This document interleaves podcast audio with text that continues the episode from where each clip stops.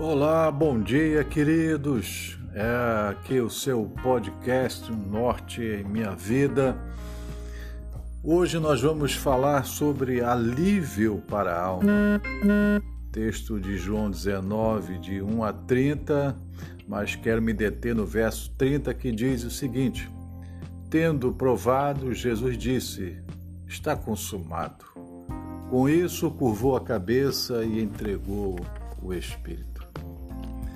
As Escrituras estão repletas de consolo e alegria para os peregrinos cansados.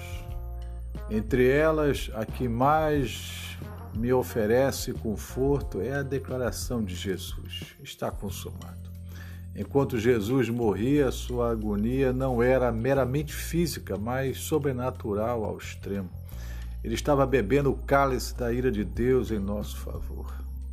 Sempre que me vejo consumido por minhas próprias falhas, o que não é raro, sou levado de volta até a cruz do Calvário, onde aprendo novamente uma lição que Martinho Lutero ensinou.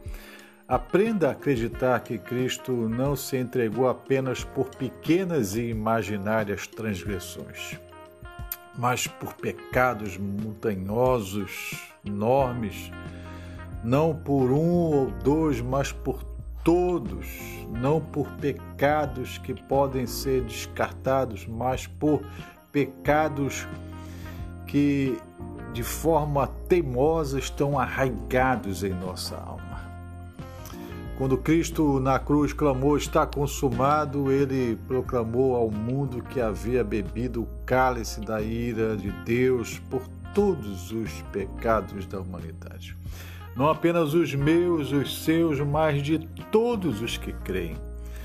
Ao deparar-se com suas próprias transgressões, abandone-as e fixe seu olhar apenas em Jesus. O foco é Cristo. Contemple o Salvador com plena confiança de que você receberá perdão, pois ele, Jesus, suportou a ira de Deus pelos seus pecados, como está escrito no Salmo 65, verso 3, quando os nossos pecados pesavam sobre nós, tu mesmo fizeste propriação por nossas transgressões.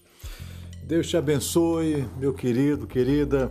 Aqui é o seu podcast Um Norte em Minha Vida. Forte abraço e até o nosso próximo episódio.